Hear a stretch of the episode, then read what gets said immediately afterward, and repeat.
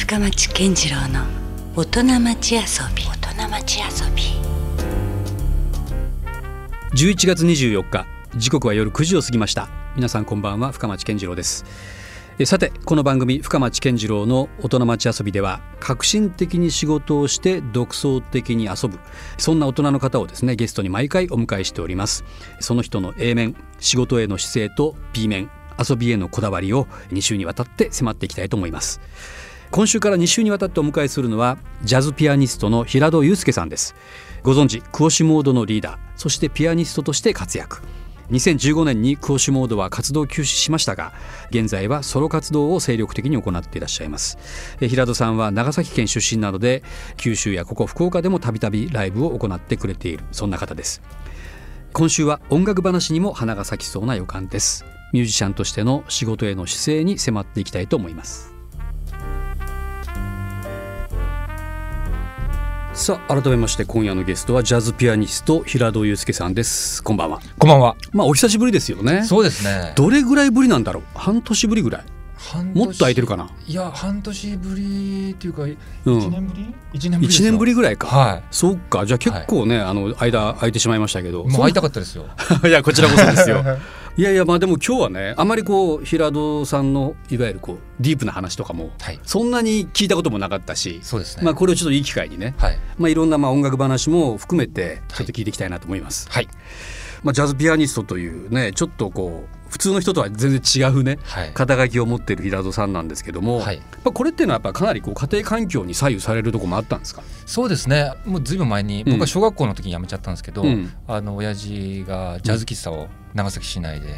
やってたんですね、はい、やっうん。うんてまして、はい。でもう今も現役で活あのやってますけどうちの母親がうん。クラシックのピアノの先生、ああなるほどね、まあまあいわゆる町のピアノの先生みうたいな、んうんはい。まあある意味音楽一家的なそうですね。感じですよね、はい。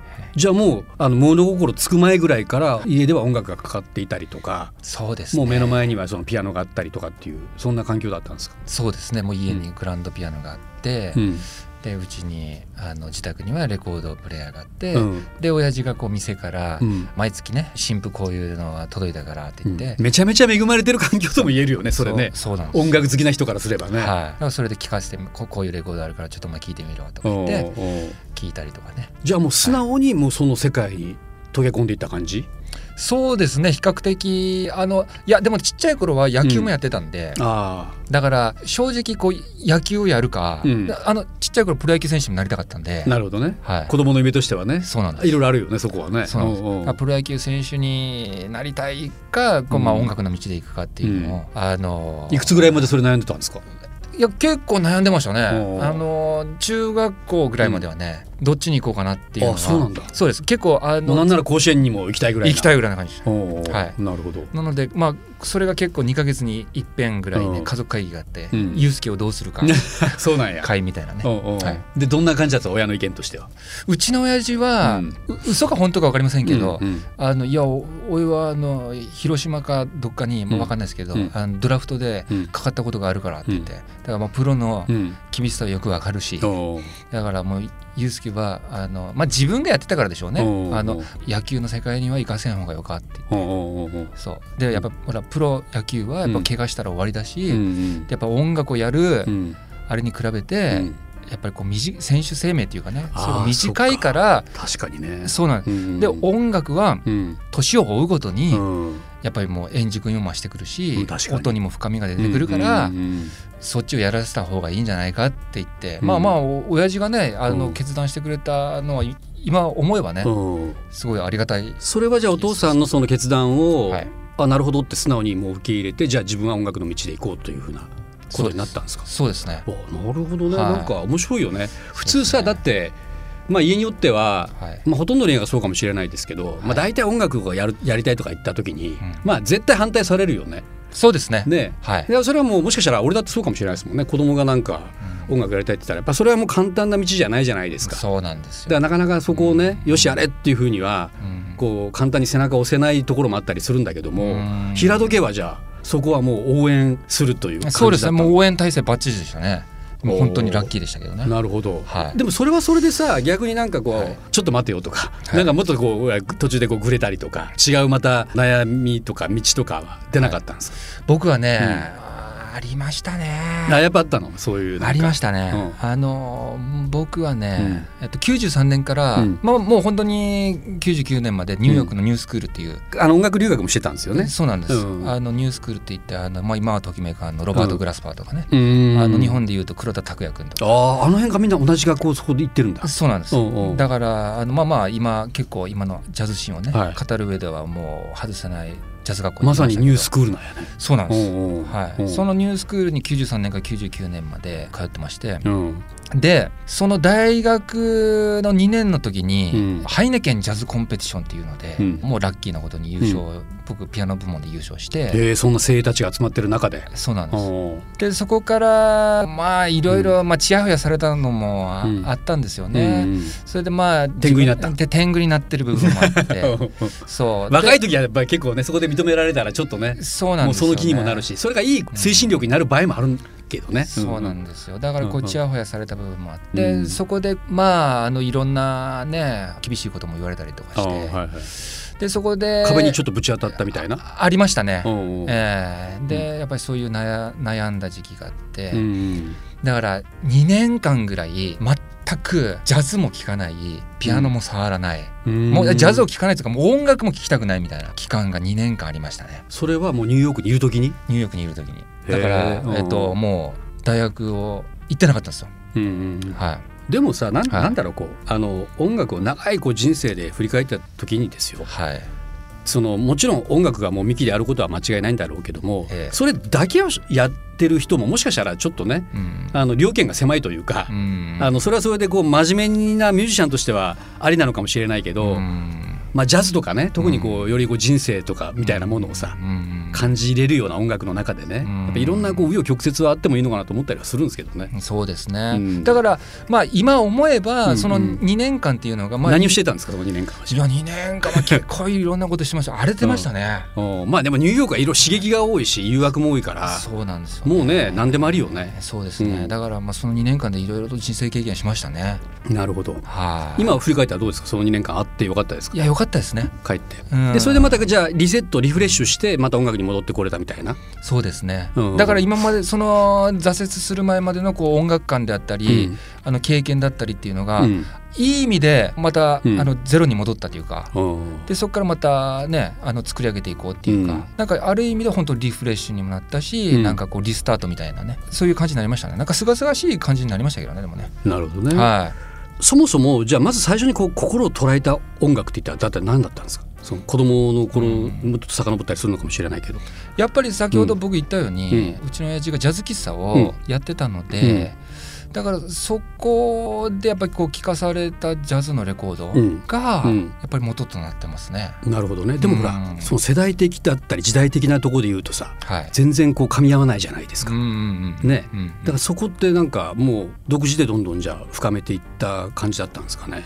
そうですね。あの僕はやっぱりね1950年代、うん。うん。60年代のうん。ジャズが大うん好きでしたね、うん。特にトランペッターのマイルス・デイビス。マイルス。うん。が大好きでしたね、そこに子供でハマるってすごいよね。そうですね。だからもううん。全然周りの友達と全然話が合いません合わんよね。もううんももちろんですけどね、まだほら洋楽を聴いてるぐらいなとこだったらまだ若干ねはい。いたかもしれないけどそこでジャズを聴いてる子供は多分おらんやったやろうなそうですね、だから今はもう亡くなりましたけど、うん。平気で小学校の時とか休み時間とかうん。にスイングジャーナルとか読んでましたね、えらい特殊な子供よね。そうですねもう本当変わってましたねははい、なんか一目置かれるっていうかもうなんか惹かれてましたね。いやでねん世代で言えば、まあ、僕よりもまたちょっと全然下じゃないですか。はいだけど今回ちょっといろいろ選曲をしてもらった中でねはい。言うと、あれ？俺ちょっとこれ高校生の時に聞いてたやつやんみたいなね。ああそんな感じなんですよ。そうですよね。はいはい。これって平戸さんはこれないくつぐらいの時にこれを聞いてたんですか？いやもうこれはもうそれこそあの親父がこれ聞けって、うん。あれ聞けって言ってもう本当に小学生？小学生の時に、小学生でこれ聞いてたああ聞いてましたね。なるほどね。はちょっとやっぱその辺がちょっとねやっぱ特殊というか。いでもね、うん。ななぜうん。それにやっぱスイングジャーナルとか、うんそのジャズとかまあまあ要はちょっと一風変わった感じに僕はなったかっていうと、うんうん。でね、うん。全くん。テレビを見させない家だったんですよ。ああそうなんや。そうなんです、だから本当に見させてくれたのは、うドリフだったりとか、うん。あそこは OK うん それを本当にもう今日はうんもう学校も頑張ったから、うんうん。今日見てようかよって言って、うんうんうん。じゃあ見らんねって言って大体ドリフぐらいでしたね。もう唯一じゃあドリフしか知らない知らい。ない感じですね。でもドリフも結構あのお下品な部分もあるじゃないいですか。やいやもうもちろん音楽的だったりもするしね。するしね。うんうんうん。まあ本当にあると思うんですけど、まあよく見せたなと思いますけどね。なるほどね、うん。まあでもそのぐらい見とかないとさすがにも会話がもう全くねこその同級生たちともね合わないですね。合わないよねはい。よくいじめられなかったなと思いますね。本当ね。はい。でもさ考えてみたら、まあその小学生だったから友達とこう共有できる部分は少なかったかもしれないけども、うん。意外と時代的には、はい。まあ、ジャズがちょうどフュージョンだクロスオーバーとかって言われ出してるはい。時代だったから、はい。意外とまあこの時代はうん。スポットはかなり当たってた時代かな、そうね。こういう音楽に対してね。そうですね。うん。だからね当時テレビはもちろんあまり見せてもらえなかったですけど、うん。だけどもう本当に CM で、うん日野照正さんが出てたりとか、うん。あの渡辺ね貞夫さん。が出てたりとか、うん。もう本当に割と表舞台にかなりねそうなん出てくる人たちがいましたもんねたくさね。そうなんですよ、うん。だから割といい時間帯でこうテレビでこう生演奏をやってたりとか、うん。うんそういう時代だったじゃないですか。確かに。でね、はい。深夜には、まあ、例えばほら 11PM とかってて、うん。ちょっとこうジャズ的なねそうなんものが紹介されていたりとか。そうなんですよ、ね、でラジオではもちんろんねそういうのがどんどん番組としてもあったしみたいな。そうなんですよね。そんな時代ではありましたよね。そうですね、うんうんうん。だからまあある意味こういうジャズミュージシャンになろうっていうなんか道しるべっていうかこう目標になるっていうか、そういう人がこう間近にブラウン管を通じてね、うん見れたし、うん。それ大きかったですよね。うんなるほど。うん。まあでも本当あのこの時代は僕もねあの鍋貞さんもそうだし海外ではウェザーリポートだったりとかうん。なんかねやっぱいろいろなんか日本でもまだ他にもたくさん、まあ、ネイティブさんとかうん。結構僕も好きなジャズミュージシャンはいましたけどね。うん。うん。懐かしい感じがしますけどね。そうですね。さああのただまあ平戸さんはねあの今それこそソロワークが中心になってますけども、はい。もしかしたらあの皆さんの中では講師モードというねえーグループでの名前でまず引っかかってる人は多いかもしれませんけどもね、はい。今はでも講師モードとしてはもう活動は休止になったんですかこれ。そうです。うん。一応あの活動休止して、うんうん。まあお互いちょっと別の道を模索してみようかっていうことでね。でもまあソロになったなってからもうかなりもう、まあ、精力的に結構やってますよね。ああやらないとねうん忘れち 忘れられますからねすぐね。まあまあね確かにねはいどんどんどんどんやっぱね日々やっぱ何かやってないとねっていうそうですね。感じはありますけどね。はい。ここのとこどうなんですか？活動の内容というかどんな感じで日々やってる感じですか、基本的にやっぱりこう講師モードの時ってやっぱりこうレールを引かれてたというか、うんうん。あのバンド内にもやっぱプロデューサーがいましたし、もちろんこうねメジャーのレーベルの意向もありましたから、はまあある意味いい意味でも悪い意味でもビジネスに乗っかってたっていう感じなんですけれども、まあ、個人活動になって本当にこう自分が追い求めてきたことであったりとか、でこれから本当に挑戦したいことであったりっていうのが、本当にこう自分に嘘をつかずに、うん。こう正直にこれをやりたいんだっていうのをうん。推し進められるようになったというか、まあ本当にソロはまさにそういうことですよね。はい。うんうん。だからそれはすごく充実感ありますね今ね。うん。はい。でねなんか僕もあの、うん。その平さんは結構チェックしてるんですけどありがとうございます。いわゆるこうほらピアノのソロアルバムみたいなの出したじゃないですか、はい。あれなんかもねなんかすごく新鮮でしたね。あ本当ですか？普通なんかジャズってどうしてもこうなんかちょっとセッション的なものが多かったりとか、はいやっぱりどうしてもこうバンドサウンドっていうか、うんそういう風になんかなのが割と多いと思うんですよ。はいでもあえてこうそこをね、はいもうむき出しのピアノ一本ではい。勝負しようというね、うんその辺のなんか僕は潔さというか、はいすごい好きでしたけどね。いやもうねあれもね、うんうんピアノソロって、うん本当にストイックな編成ではあると思うんですよ。うんうん。ある意味全部賄わなきゃいけないですもんね。もうベースからリズムから、ね、旋律までっていうか。そうなんですよ。だからね、まあある意味それも先ほど言ったように本当に自分がやりたいことうんうん。でもあったしこう挑戦したいうん。ことでもあったんですけどね、うん。だけどね僕はジャズミュージシャンを志した時から、まあうん、ピアノソロアルバム一生作れるかな？作れないだろうなと思ってたんですよ。あ本当に？本当に。だからこんな早く作れることができたっていうのはなんか自分なりにこう感慨深いものはありますけどね、それ相当のね、まあ、言ってみればスキルがないと、そんなにこれ勝負できないですもんね。そうですね、うん、もう本当むき出しだから。そうなんもう下手すればこう荒も出るしねなんかその辺のこうちょっとしたこうタッチだったりとかもう全部バレバレじゃないですか言ってみればね。そうなんです、うん、ああもダメだよあのピアノって言われるもうもう。ねもう言い訳もできなくなってしまうというかね。そうなんだ。だからベースとかドラムがいれば、うん、いやほらベースのさリズムの悪加減ねそうちょっと引っ張られてしまったとかね。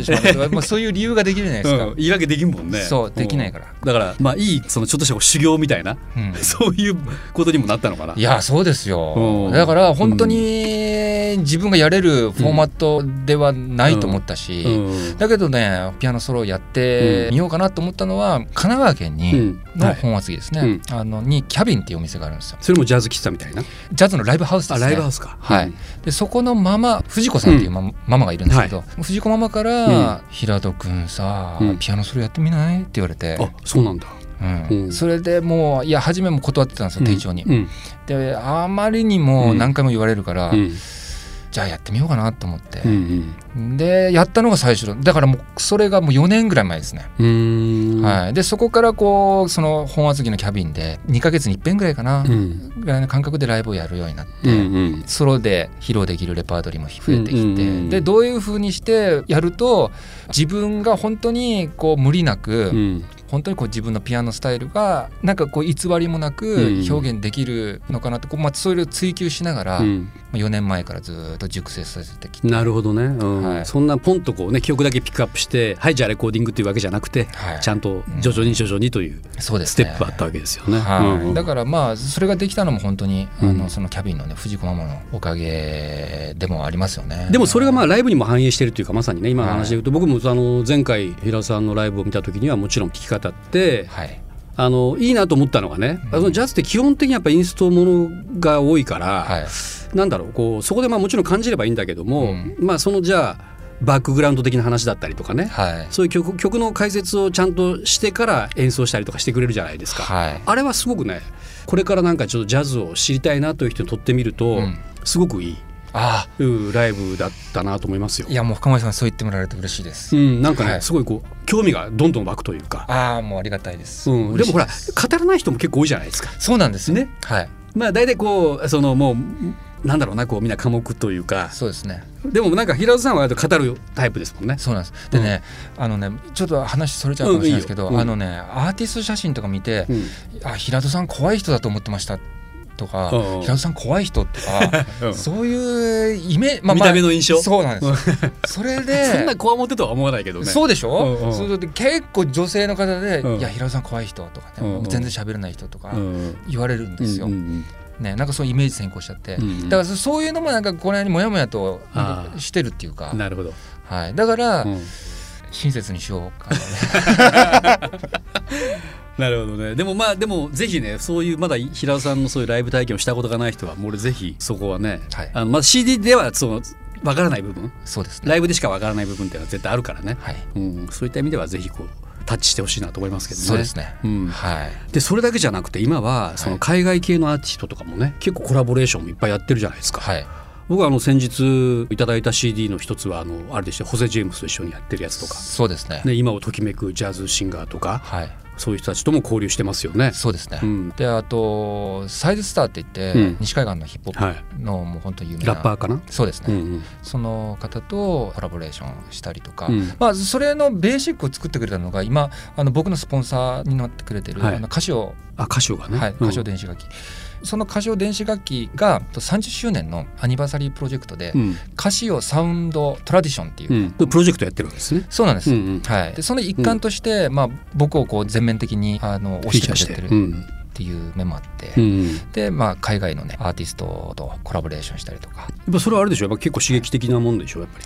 ね、刺激的ですねすごくね、あのもちろんなんかこう今を生きてるっていうか、うん、もう音楽がね生きてる人たちだし、うん、でもちろんその方たちって結構伝統も大切にしてるっていうか、うん、だからある意味こう歌詞をが伝統とこう革新をこうテーマにしてるようにフィットしてる、ね、フィットしてくるというか、はい、だからまあ今後その歌唱サウンドトラディションを絡めてどんどん。演奏だけじゃなくて、あの僕ワークショップもピアノそうなんだ。そうなんです。リトミュージックさんと一緒にやってるんですけど、それもちょっとまあライブをやる、うん、そしてまあ僕が今まで教えるっていうか、うんうん、それはもう若い子たち？そうです、ままあまあ若い子にもちろん教えたいっていうのもあるし、うん、なんかこうまあもちろんお年を召した方でも、うん、あのジャズちょっと昔ねピアノやってたからこれからまたやりたいなっていう人も老若男女問わず、はい、そうですね、まあ教えるっていうのもやっていきたいなとその歌唱サウンドトラディションで、うん、だからそういう取り組みも今から企画してやっていこうかなと思ってますけど、ね、なんかねそのジャズってどうかするとそのクラシックみたいなもんで過去のね音楽をずっと伝統だけを守っているようなイメージもあるんだけども、はい、でもどんどんやっぱこうイノベーティブなっていうか革新していく音でもあるんですよね。うん、そうですね。そういった意味でさっきのだからラッパーとのコラボレーションもあったり、ね、意外と馴染むんですよねそれがまたね。そうですね、だからサイズとコラボした楽曲に関しては、うん、通常曲を作る時って大体こうイントロ A メロ B メロ、まあ、サビとか、うんうん、まあまあある程度こう決めちゃうっていうか、うん、構成をね。そうなんです、うん、だけどこのサイズとの楽曲は、もう本当に僕の断片的なフレーズだったりとか、まあまあ本当にいわゆるこうヒップホップ的っていうか、はい、まあ、そこサンプリングするぐらいの勢いで。そうなんですだからある意味、うん、自分にとってはこう新しい作り方だったっていうか、うん、東大元暮らしじゃないけど、うん、あのある意味それをやってなかったっていう。自分にとっては新しい試みであのサイズスタートの楽曲は作れたので、はい、だからなんかこう今後自分の曲作りに関して、うん、なんかこう新たなこう道が見出せたっていうかね、そういう楽曲でもあります、ね、なんかねだから通常のまたヒップホップとは若干こう違うテイストというかまさにその平津さんのこうピアノのの上に弾き語るようにラップが乗ってくるみたいなね。そうですね。そんな感じでしたもんね、はい、そういったところもなかなかねまたちょっと面白いなと思いながら僕も聞かせてもらいましたけど。はい。ね。まあ、他どうですか、はい、こうなんかこれからまたこんなことがしたいとか思うとこってあったりするんですか？そうですね、うん、もう40過ぎて、うん。うん、まだでもジャズシーンでは若手じゃないですか？若手ですね。バリバリの。バリバリ若手ですね、ね。あのまあ若手からこう中堅まあもう中堅に入ってきてると思うんですけど、やっぱり出身が僕やっぱり長崎なんで、うん、だからこう地元にやっぱり培ってきたものを還元したいというか、うん、そその思いがこうふつふつと湧いてきてますよね。うん、はい。なんか深町さんなんかなんかいいアイデアいやまあねやっぱ長崎ねなんかいいとこだし。